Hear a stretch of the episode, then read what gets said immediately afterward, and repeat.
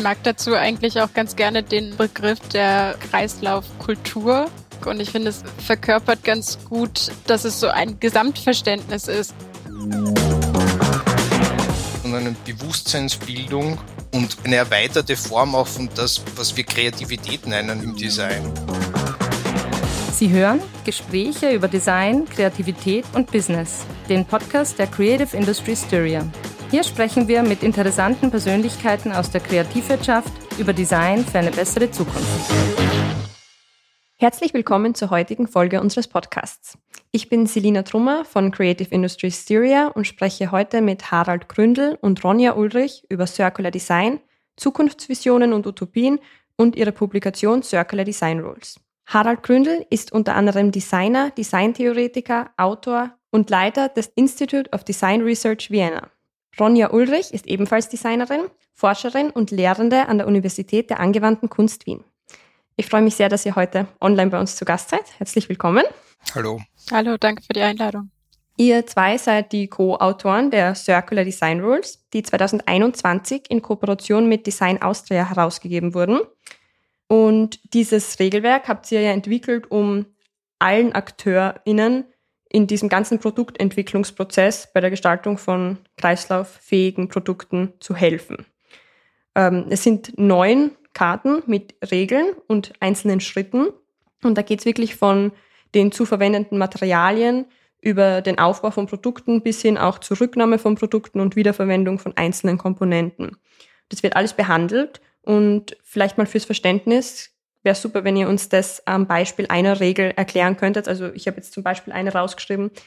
Gestalte das Produkt aus wiederverwendbaren oder abbaubaren Materialien. Wenn ihr uns daran vielleicht kurz das Konzept erklären könntet.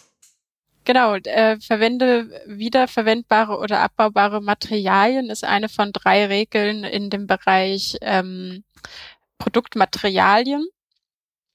Ähm, genau, ich glaube, es ist recht einfach zu verstehen, äh, wiederverwendbare Materialien zu nutzen oder abbaubare Materialien. Hinter den Regeln stecken allerdings auch immer noch drei ähm, Stufen, die man sozusagen durchlaufen kann. Und dann ist das in dem Fall ähm, einmal eine quantitative äh, Abstufung, also äh, schaffe ich 50 Prozent oder 90 oder über 90 Prozent im besten Falle natürlich ähm, aber auch die Materialgesundheit steckt dahinter. Also sind Stoffe in dem äh, Produkt enthalten, in dem Material enthalten, ähm, die für Menschen und Umwelt schädlich sein können. Das sind alles ähm, erste Schritte oder sch wesentliche Schritte, die beachtet werden sollten, wenn ein zirkuläres Produkt gestaltet wird. Ähm, ich glaube, ich nenne mal, um das, um äh, sozusagen diesen Kreislauf zu schließen, möchte ich gleich noch eine zweite Regel nennen. Das ist ähm, die erste Regel und die beiden sind sozusagen, finde ich, die, die zentralsten äh, und, und schließen sich an sich schon ab. Und zwar gestaltet das Produkt aus erneuerbaren Materialien oder Rezyklat. Ähm, also das ist das Pendant quasi, welches äh, Material kommt in den Prozess rein. Nutze ich Material, was schon vorhanden ist. Ähm, äh, unglaublich viel. Ähm, viele Güter äh, existieren schon auf unserer Welt. Wir müssen keine, keine ähm, Rohstoffe eigentlich im Wesentlichen verwenden, sondern können auch Rezyklate verwenden oder natürlich nachwachsende Rohstoffe.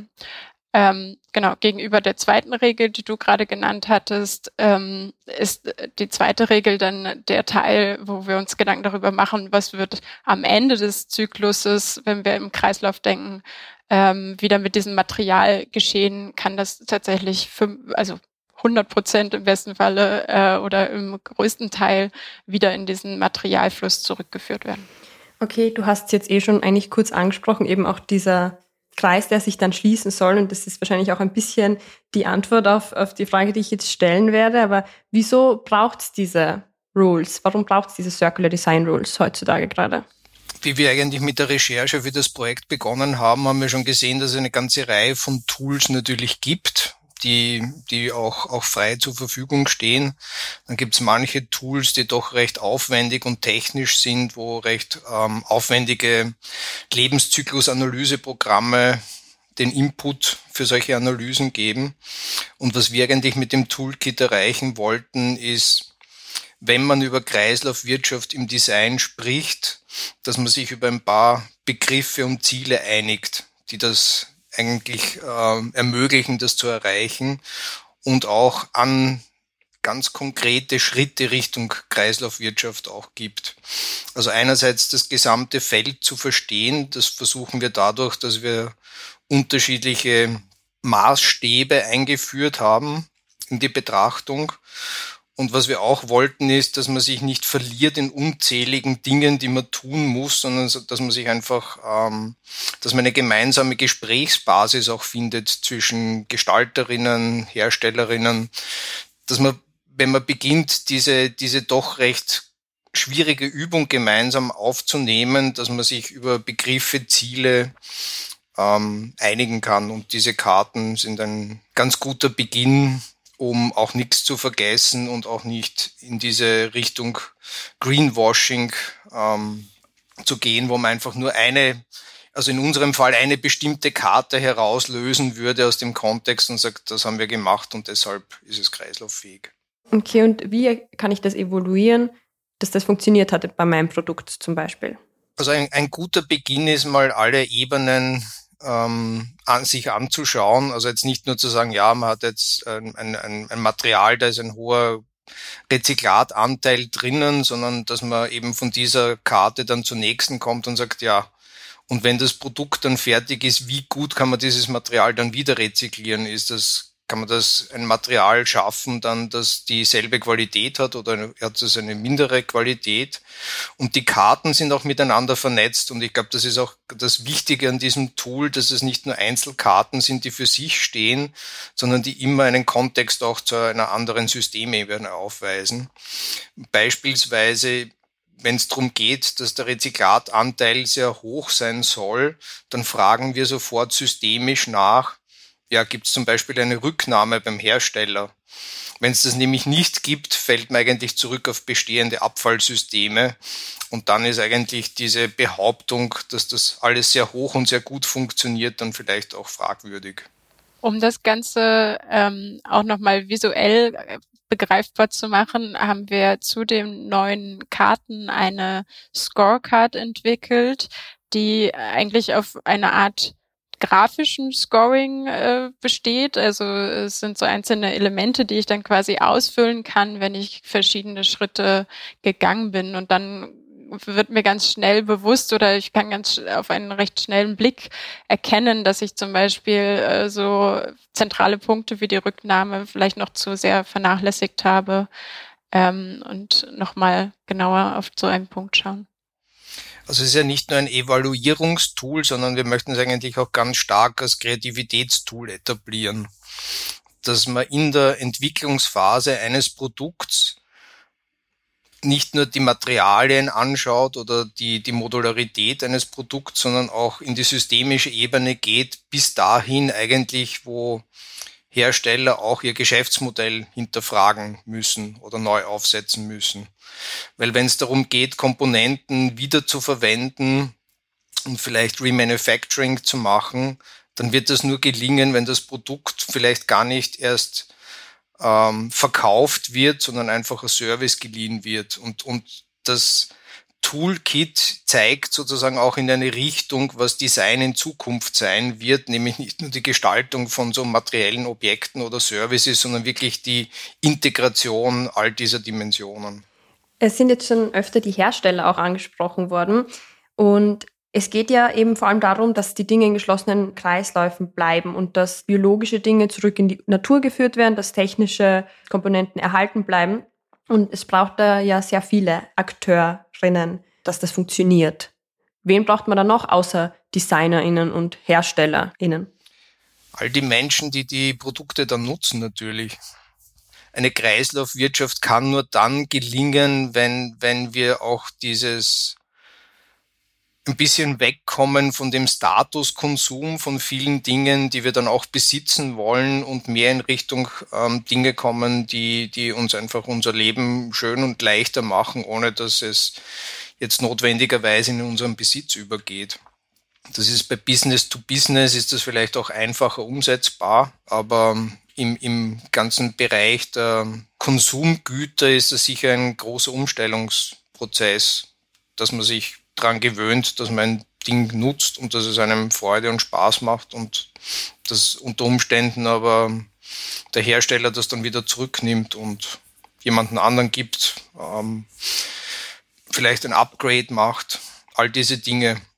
Ein anderer Bereich, würde ich sagen, ist auch die Forschung. Also generell versucht unser Tool sozusagen kollaborativ zu denken. Wir nennen immer die Herstellerinnen und Hersteller, meinen damit, glaube ich, aber auch ähm, generell ins Gespräch zu gehen, ähm, sich um Fragen zu kümmern, die ich als Designerin vielleicht selber gar nicht äh, sofort in Angriff nehmen kann, sondern dafür auch Expertinnen an meiner Seite brauche, die, die dieses Thema mit mir gemeinsam bearbeiten können, so dass man wirklich diesen ganzen Kreislauf abdecken kann. Da steckt natürlich unglaublich viel Wissen dahinter.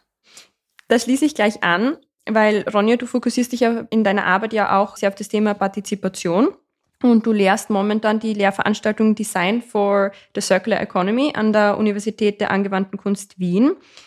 Wie nimmst du da die Einstellung der Studierenden wahr gegenüber neuen Ansätzen? Und jetzt spreche ich auch von Dingen wie Open Source Design, das ja auch irgendwie Teil von äh, dieser Entwicklung ist, oder eben partizipativen Design oder das mit dem Creative Commons, dass man das eben mehr teilt. Siehst du deine Entwicklung bei den Studierenden, bei den Jüngeren? Ja, tatsächlich würde ich sagen, dass die Akzeptanz sehr groß ist und der Wille, gerade im Studium, wo noch vieles möglich ist, einfach aktuell da ist. Häufig ist die, die erste Frage, wie setzt man sowas tatsächlich um? Wie arbeitet man dann gemeinsam mit AuftraggeberInnen, die die dann doch andere Anforderungen haben als ein Open Source Design. Das ist dann, äh, wird dann ganz, ganz schwierig plötzlich in der Praxis. Ähm, Natürlich versuche ich aber im, äh, gerade in der Lehrveranstaltung noch diese Offenheit zu zeigen und die Studierenden dazu zu motivieren, auch ähm, mit diversen Akteuren mal ins Gespräch zu gehen, um selber selber herauszufinden, was was sozusagen in ihrer in ihren Möglichkeiten steht. Mhm. Open Source ist ja letztendlich auch ein komplettes Hinterfragen des Geschäftsmodells von Designschaffenden. Also das, da merkt man auch die, die systemische Dimension dahinter. Da müssen sich ganz viele Dinge ändern, damit wir gemeinwohlorientiert auch unsere Wirtschaft umbauen. Im Designmonat 2022 geht es ja auch vor allem ums Fokusthema Green Transition. Hängt ja dann auch mit der Initiative Neues Europäisches Bauhaus zusammen. Und die Circular Design Rules sind ja ein Forschungsprojekt innerhalb dieser Initiative, richtig? Genau, ja. Wie weit können da Designerinnen dann eben helfen bei dieser Riesenveränderung, die wir eigentlich brauchen? Also was ist da die Rolle? Wie weit können sie da überhaupt gehen? Man muss sehr weit gehen und das sehr schnell eigentlich. Also ich glaube, was wir jetzt tun müssen, ist relativ klar. Wir haben, wir haben, wir wissen das auch schon sehr lange. Und wir haben das jetzt sehr lange herausgezögert. Wir haben jetzt vielleicht auch ein bisschen ein besseres Wissen zu all diesen äh, verändernden Dingen. Und es gibt natürlich schon ein Momentum, das nicht zuletzt von der Fridays for Future Bewegung auch ausgelöst wurde und viele Wirtschaftstreibende haben auch Kinder, die dann fragen, was denn die Eltern so treiben den ganzen Tag und was sie eigentlich dazu beitragen. Also ich denke, das Momentum ist da, das Wissen ist da, die Dringlichkeit ist, glaube ich, allen bewusst. Was ich merke, ist, dass viele Menschen im Privaten schon beginnen, Dinge schlauer zu machen. Und sobald wir im Büro sitzen, ist das dann auch wieder weg. Und ich glaube, das ist genau dieser Schritt, den wir gehen müssen, dass wir dieses Wissen, diese Ambition und auch diese ersten Schritte auch in unseren beruflichen Alltag hineintragen. Und da sind Designschaffende natürlich genauso eingeladen wie Wirtschaftstreibende. Und inwiefern ist das dann weg? Also wie kann das passieren, wenn man daheim das schon macht? Warum ist das dann im beruflichen wieder weg? Ja, so wie es die Ronja gesagt hat, es, es gibt auch eine ganze Reihe von Hürden. Es ist natürlich in einem Studienprojekt leicht, ähm, kann man leicht behaupten, man hätte jetzt ein Material gefunden, das zu 100 Prozent irgendwas ist, aber wie das Sourcing dann in der Wirklichkeit passiert und woher das wirklich kommt und, und zu welchen Kosten und ob die, äh, die auf dem Produkt dann auch letztendlich umgeschlagen dann noch funktionieren, das sind einfach riesengroße Fragen. Und da braucht es auch neue Allianzen, da braucht es auch eine andere Kultur der Transparenz. Wenn man heute einen Betrieb, der Kunststoff ähm, herstellt, fragt, was denn da drinnen ist, kriegt man einfach keine Antwort. Und diese Antworten brauchen wir dringend, um diese Veränderung voranzutreiben. Transparenz ist ein wichtiger Schritt. Ja. Und unser Toolkit soll eigentlich helfen, so ein bisschen auch den Designprozess transparenter zu machen. Unser Ziel vorab ist eigentlich gar nicht so jetzt eine Zertifizierung, sondern eine Bewusstseinsbildung und eine erweiterte Form auch von das, was wir Kreativität nennen im, im, im Design. Es geht einfach darum, dass, dass ein Produkt einfach unterschiedliche Gestaltungsebenen hat und all die muss man ganz bewusst in Richtung Kreislaufwirtschaft gestalten. Und da kommen wir vielleicht auch nochmal zurück auf die Rolle der DesignerInnen in diesem Wandel. Also wir gehen davon aus, dass Designerinnen eigentlich gerade in dieser Position stehen oder sich dort ganz gut positionieren können in Zukunft, ähm, dieses ganze System abzubilden und mit diversen Personen darüber zu sprechen und diese auch vielleicht diese Idee einer kreislauffähigen Zukunft ähm, zu, zu formulieren, weil wir als DesignerInnen auch immer ein Stück weit Visionäre sind und äh, sozusagen vorausdenken können, kreative Lösungen finden können und damit auch solche neuen Themen in die Umsetzung bringen können. Hättet ihr vielleicht ein Praxisbeispiel, wo die Circular Design Rules erfolgreich eingesetzt wurden und wo das wirklich funktioniert hat? Oder wo ihr vielleicht ein bisschen beteiligt wart? Also es gibt ein Beispiel einer großen börsennotierten Firma, die sich gewünscht hat, da eine Unterstützung zu bekommen im Design Engineering Prozess ihrer Produkte. Und die Circular Design Rules kommen eigentlich aus der Implementierung in dieser großen Firma, wo es darum geht, bei jedem Gate-Meeting zu schauen, wie es um die Kreislauffähigkeit der Produktentwicklung entsteht. Also das ist sozusagen ein Projekt, das eine sehr, sehr große Wirkung hat, weil es mit einem Schlag ähm, einfach die Arbeitsweise von dieser Firma verändert hat. Und was wir uns gedacht haben, ist, warum machen wir das dann nicht so, dass das eben jetzt nicht proprietär und auf eine sehr spezifische Produktentwicklung angepasst ist, sondern so, dass es jeder einfach verwenden kann. Und so ist das eigentlich von einem Projekt, das eine sehr große Wirkung hat in dieser Firma, dann zu etwas geworden, das Gemeingut wird und das alle verwenden können. Also eigentlich fast ein Reverse Engineering von dem Toolkit. Aber Ronja, du hast, glaube ich, auch ein Beispiel von, von einem kleinen Designbüro. Also es müssen nicht immer die großen Firmen sein. Ja, ich weiß gar nicht, ist es kein konkretes Beispiel, sondern ein Designbüro Ante Up in Wien, was ich seit, ich glaube jetzt seit einem Jahr tatsächlich auch Studio für kreislauffähige Gestaltung oder für Kreislaufdesign ähm, nennt und ähm, sich bei der Möbelgestaltung damit auseinandersetzt, wie kreislauffähiges Design funktionieren kann und dabei zum Beispiel auch ganz ähm, stark darauf achtet, welche regionalen Allianzen sie schließen, um dieses Ziel zu erreichen. Also eine regionale Produktion anstreben, was auch, äh, auch ein, ein Weg ist sozusagen, den ich meinte unter diesen neuen Kollaborationen. Ja, sehr spannend. Die Beispiele, das macht es dann, finde ich, gleich ein bisschen greifbarer, wenn man da eben so ein bisschen die Geschichte dazu hört. Ja, wir haben jetzt eh sehr viel über die Rolle von DesignerInnen und anderen Akteurinnen in dem Prozess gesprochen und wir haben auch kurz schon angesprochen, eben die Konsumentinnen. Und darauf würde ich jetzt gern zum Schluss nochmal kurz zurück, dass es auch viel mit der Einstellungssache zu tun hat, dass Konsum beziehungsweise vielleicht das dann nicht mehr dein Eigentum ist, sondern dass das in Zukunft auch anders ablaufen kann. Wie viel wirkliche Verantwortung liegt aber bei den Konsumentinnen?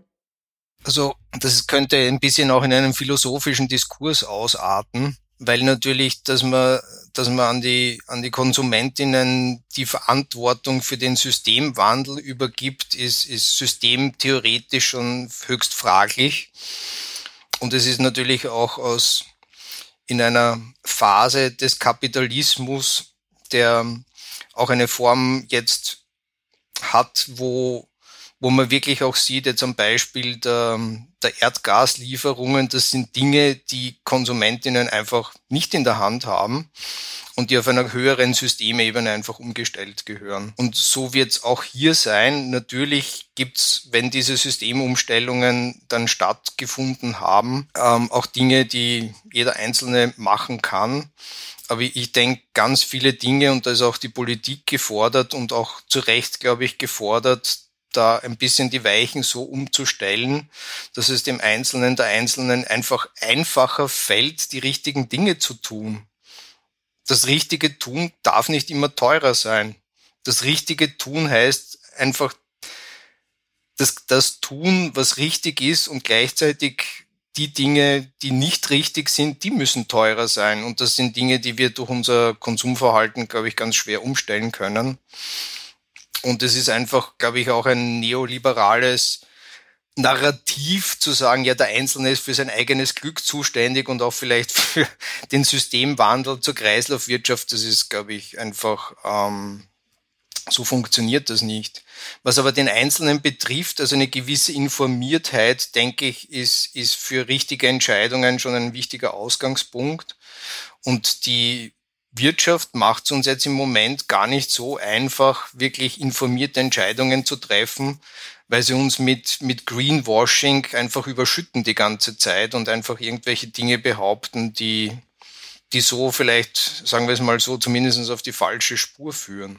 Weil wenn man Aluminium einschmilzt, dann wird es zwar vielleicht zu 100 Prozent recycelt, aber kann nur 80 Prozent mehr davon genutzt werden. Und wenn das eine Kaffeekapsel ist, die man einmal verwendet und wegschmeißt und man macht das ein paar Mal, sind von, von diesen Kapseln nach kurzer Zeit einfach ganz wenig Aluminium mehr da, dass man wieder recyceln kann. Das sind einfach Dinge, die, glaube ich, einerseits ähm, glaube ich, im Wettbewerbsrecht nachgeschärft gehören, dass man einfach ein bisschen weniger Greenwashing kriegt und die Informiertheit müsste eigentlich wesentlich früher beginnen, nicht, nicht in, an der Designuniversität, sondern eigentlich im Kindergarten. Ich mag dazu eigentlich auch ganz gerne den äh, Begriff der ähm, Kreislaufkultur. Christoph John Hohenstein vertritt den gerade sehr stark und ich finde, es äh, verkörpert ganz gut dass es so ein Gesamtverständnis ist. Also was Harald gerade meint, es müsste schon im Kindergarten anfangen. Es müsste sich ganz stark schon in unseren äh, Wurzeln etablieren ähm, und gar nicht gar nicht so ein so ein explizites Wissen von uns Konsumentinnen fordern, sondern viel verständlicher auch Teil der Wirtschaft genauso wie Teil der Gesellschaft und Teil der Forschung sein. Und da stecken wir gerade noch sehr am Anfang eines Prozesses. Das war ein sehr schöner Abschluss.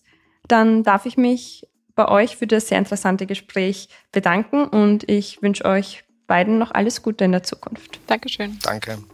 Und wer noch mehr über unsere Gäste und die Circular Design Rules erfahren will, findet alle wichtigen Links in den Show Notes dieser Episode.